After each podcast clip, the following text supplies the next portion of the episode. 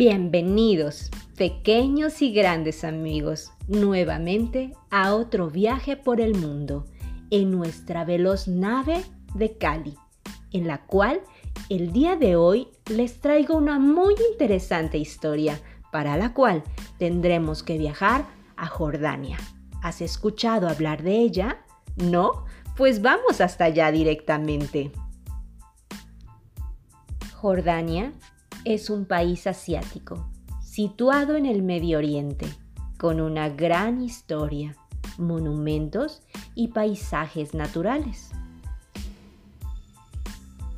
Los países que tiene alrededor son Irak, Arabia Saudita, Israel, Palestina, Siria y con los mares del Golfo de Aqaba en el Mar Rojo y el Mar Muerto.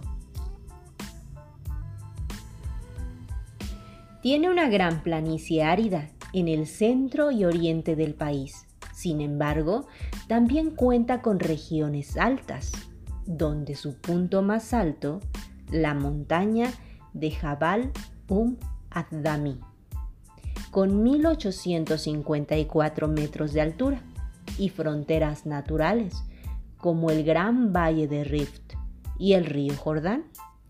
¿Sabes qué idioma hablan? Su idioma oficial es el árabe.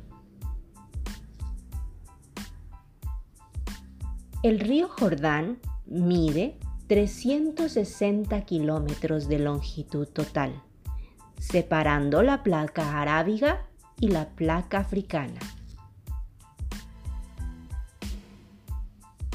Para los amantes de la historia y de la arqueología, es el lugar perfecto los castillos de los tiempos de las cruzadas, la cultura nabatea en Petra, la ciudad griega, romana y bizantina del Geras y la ciudadela de Amán son motivos más que suficientes para darse una vuelta por Jordania. Su gente es en mayoría musulmana un lugar increíble en Jordania es el desierto de Wadi Rum, también conocido como el Valle de la Luna. Está considerado como Patrimonio de la Humanidad por la UNESCO y es una región montañosa formada por granito y arenisca. Se encuentra al sur del país entre Petra y Aqaba y sus extraños paisajes de montaña rocosa te harán sentir en Marte.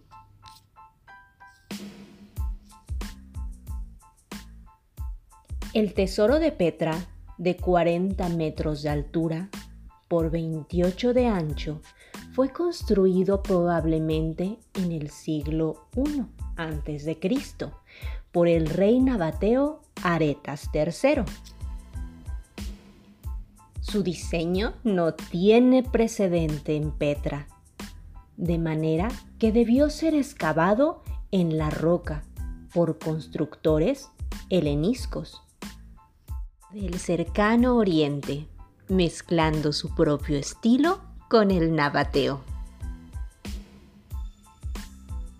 A pesar de su nombre, el tesoro o la tesorería, como lo llaman algunos, no tiene ninguna relación con ese nombre, ya que pudo ser un templo o una tumba real.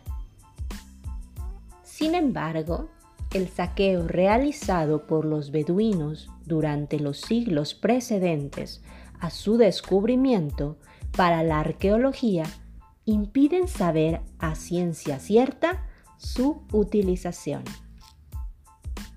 Y ahora vamos directamente a nuestro cuento del día de hoy.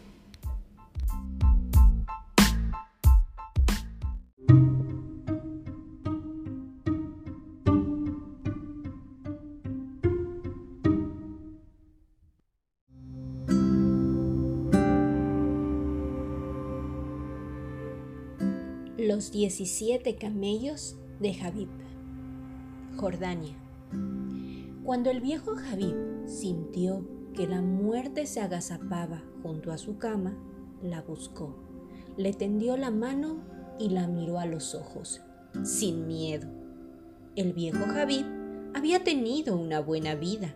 Alá lo había colmado de salud y dones, humildes pero importantes. Jamás pasó hambre. Tuvo una compañera perfecta, tres hijos trabajadores y llegaba al final de sus días con satisfacción de haber cumplido. Aquello que Alá depositó en su alma le sería devuelto con creces. Así pues, el viejo Habib se dispuso a morir en paz. La última noche, con las escasas fuerzas que le quedaban para aquel acto, el viejo Habib hizo llamar a sus tres hijos.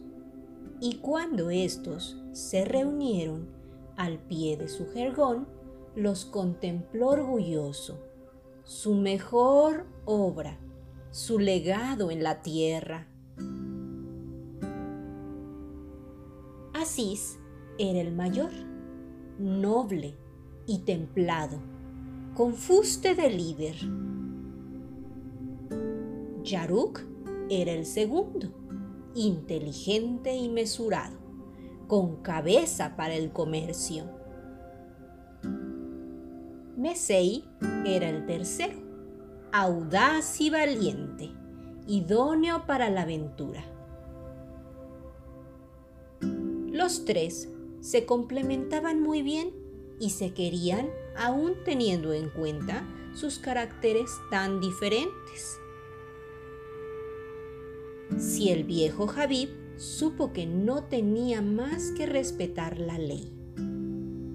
Su mayor fortuna eran sus 17 camellos, y ese debía ser su legado para Asís, Yaruk y Mesei, según la ley. Hijos míos, le comenzó a decir, con una mirada plácida, es llegada mi hora y os pido tan solo tres cosas en este momento singular. Que no lloréis mi muerte, pues voy a reunirme con Alá después de este mi tránsito en la tierra. Que respetéis lo que ahora voy a deciros, pues es mi testamento y que busquéis en todo momento la flor de la felicidad, siendo lo que sois y siempre seréis hermanos. Te lo prometemos, Padre, convino Asís solemnemente. Sabéis que no tengo demasiado, aunque muchos hombres en el pueblo aún tienen mucho menos que yo. Mi fortuna se limita a los 17 camellos que tenemos en el cercado. Esos camellos son vuestros ahora, hijos míos, y deberéis repartiros de la manera siguiente.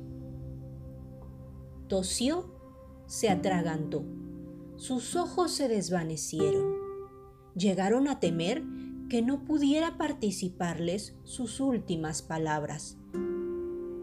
Sin embargo, Habib se recuperó y continuó hablando la mitad de mis camellos serán para ti, Asís, puesto que eres el mayor y has estado siempre a mi lado sin marcharte de nuestro hogar. Eres mi heredero natural y tienes ese derecho. Un tercio de los mismos ha de ser para ti, Yaruk, para que con ellos aspires a mejorar tu posición y emprendas una vida nueva contando con bienes.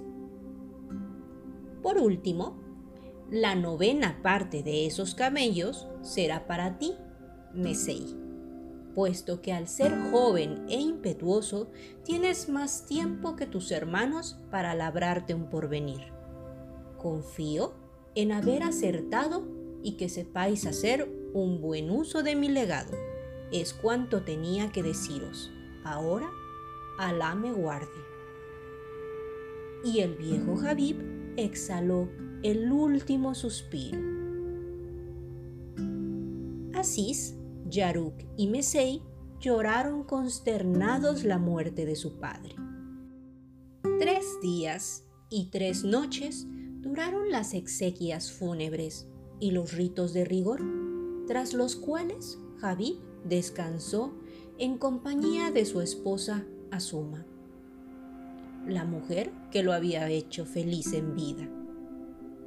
En esos tres días no se habló de la herencia, ninguno pensó en los 17 camellos que esperaban en el cercado. Había cosas más importantes y menos egoístas que hacer. Pero cuando regresaron del último acto y los tres se quedaron solos en la casa de su padre, tuvieron que enfrentarse a la voluntad expresa de su progenitor, repartir los 17 camellos. Veamos, dijo Asís. La mitad de 17 camellos, que es lo que me toca a mí, son... frunció el ceño al reparar en el detalle.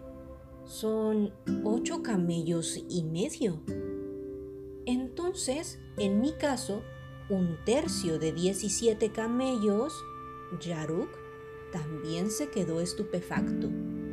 Son cinco camellos y medio. Y para mí, Mesei hizo el correspondiente cálculo, mi herencia es aún más extraña, pues la novena parte de 17 camellos es un poco menos de dos camellos. Los tres hermanos se miraron incrédulos. Nuestro padre debía delirar, dijo Asís. La muerte ya estaba en él cuando habló y propuso una distribución imposible, afirmó Yaruk. Es evidente que se equivocó, convino Mesei. Sí, cierto, pero tiene sentido que el hijo mayor reciba más que el segundo, y este más que el tercero, manifestó Asís. Sin embargo, Deberíamos ajustar las proporciones del reparto, calculó Yaruk. Cierto, un camello de más o un camello de menos arreglará el problema y todos contentos, dijo Mesei. Miraron los cálculos que habían hecho. Las cifras resultaban curiosas. Yo creo que es fácil, habló el primero, Yaruk. Tú, Asís, me das el medio camello que te sobra a ti, te quedas con ocho, y yo con ese medio tendré seis.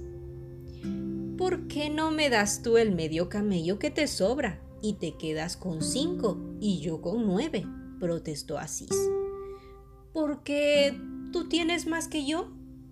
Yo soy el mayor, cierto, y por tanto... Esperad, esperad, los detuvo Mesei.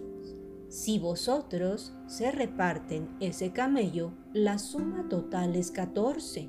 Así que yo, en lugar de tener casi dos, tendré tres camellos. Me parece muy bien. Pero no es justo que tú, que eres el más joven, tengas tres camellos, mientras que yo solo poseeré seis, intervino Yaruk. Además, esto no sería respetar la voluntad de nuestro Padre, puesto que yo te doblaría a ti, y Asís solo tendría un poco más que yo.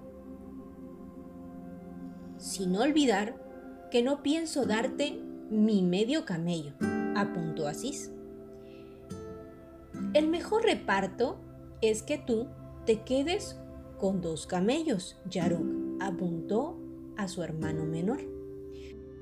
Tú, con ocho, apuntó a su hermano mayor, y yo con siete.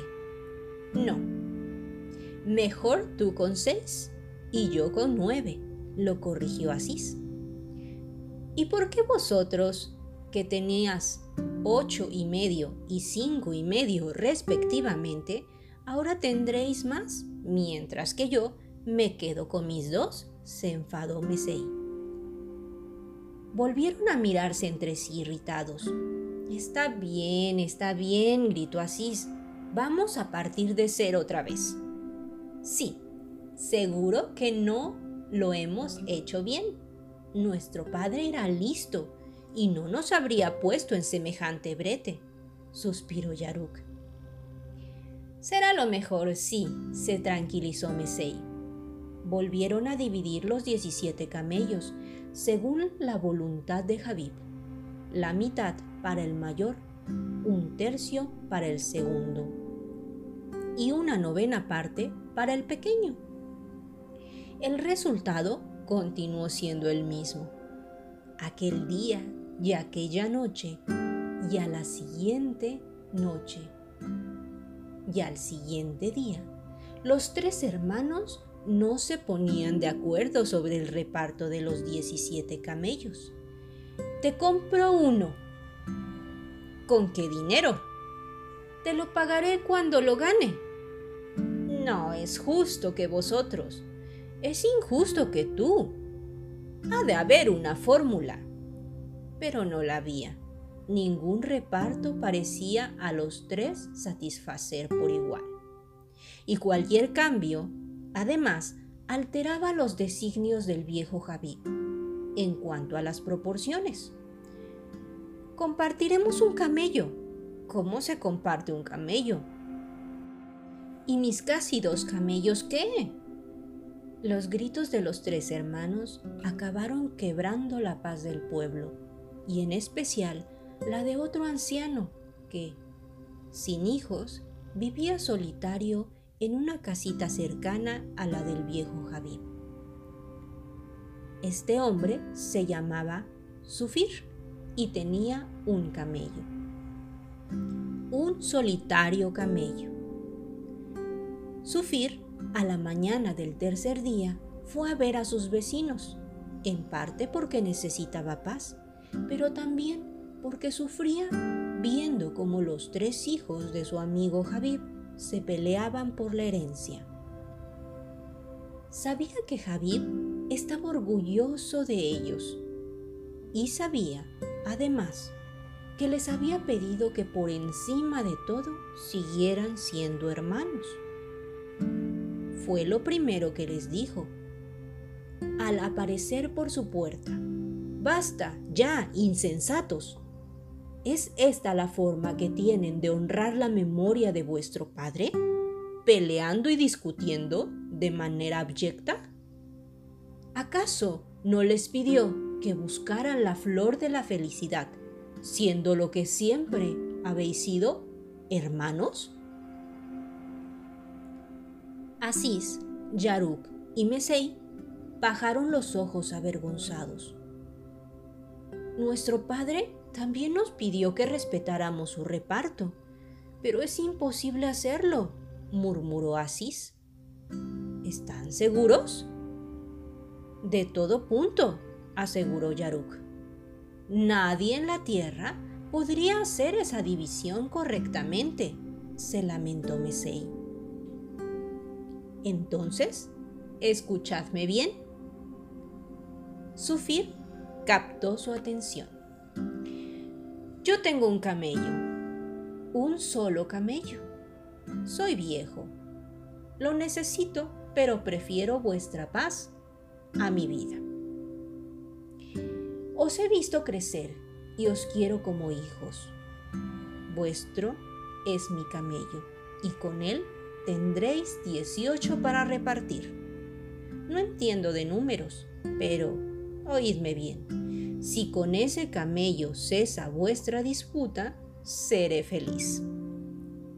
Y tras decir esas palabras, el viejo Sufir dio media vuelta y salió de la casa de sus vecinos. Asís, Yaruk y Mesei se sintieron muy mal. Estaban sudorosos, jadeantes y despeinados, cansados y enfadados.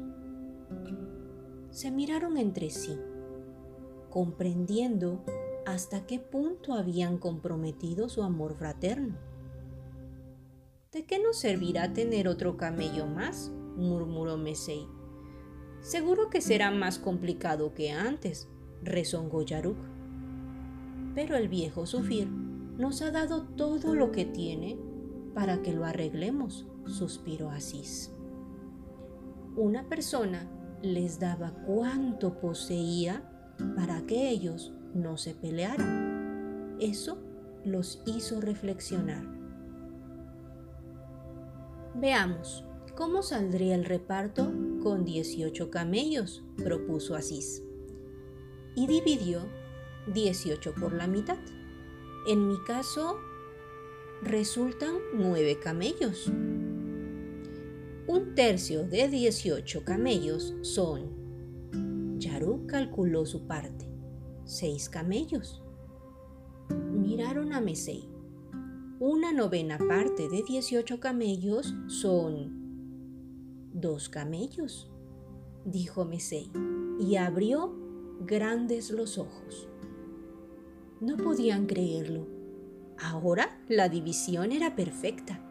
No había medio camello, ni casi camello, ni un poco más de camello. Nueve, seis y dos. Perfecto. Los tres hermanos suspiraron felices, tranquilos. La pesadilla había terminado. Volvería a reinar la paz. Se abrazaron en medio de la casa riendo. La voluntad de su padre se había cumplido en todos sus puntos. Nueve camellos para Cis, seis para Yaruk y dos para Mesei. Entonces, los tres dejaron de reír al unísono y se quedaron mirando perplejos. Esperad. ¿Nueve más seis más dos? Suman diecisiete.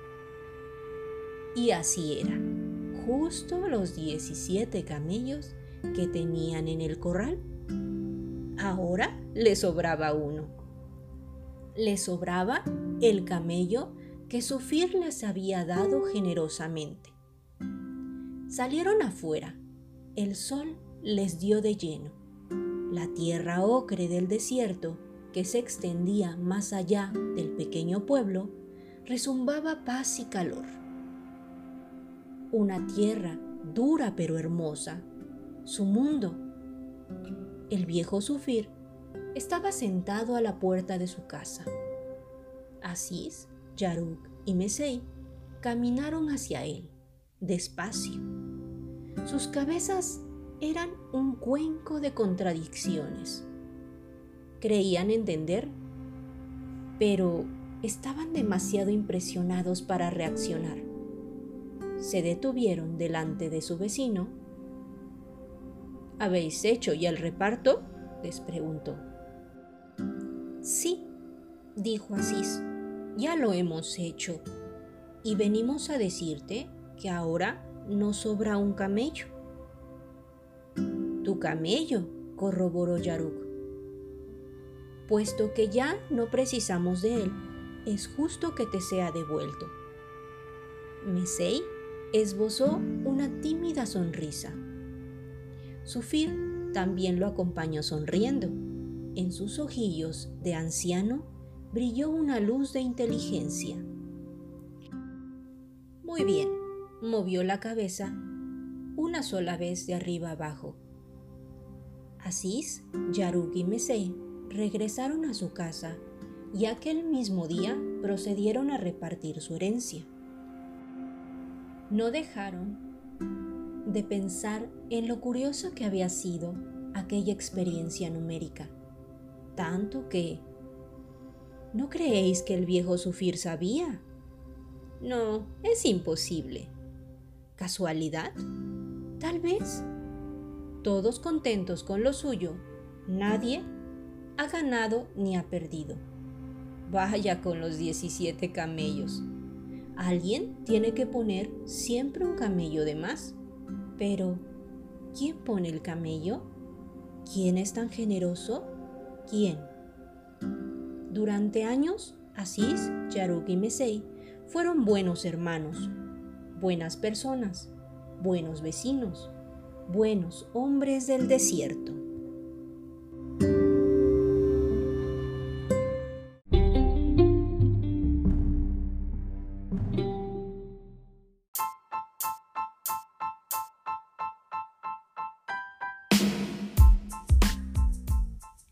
¿Te gustó nuestro viaje y cuento del día de hoy? Espero que sí. Viajar por nuestro mundo y haber conocido un poco más de este maravilloso país de Jordania fue todo un deleite. Estoy segura que eres muy hábil con las operaciones de fracciones, así que definitivamente tú lograste encontrar el error de Asís, Yaruk y Mesei en el reparto de los 17 camellos. ¿Qué te parece si nos mandas esa solución y nos comentas si te han gustado las historias y qué más te gustaría escuchar en nuestro espacio de cuentos e historias del mundo? Nos escuchamos muy pronto. Hasta la próxima.